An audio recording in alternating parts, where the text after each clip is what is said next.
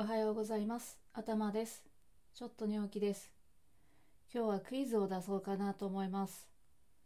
えー世界遺産にも登録されているお墓っていうのがあるんですけども、世界三大墳墓、まあ、世界三大お墓ですね。その一つが日本にあるんですけど、どこかわかりますか？皆さん。はい。あ、大体わかるかな。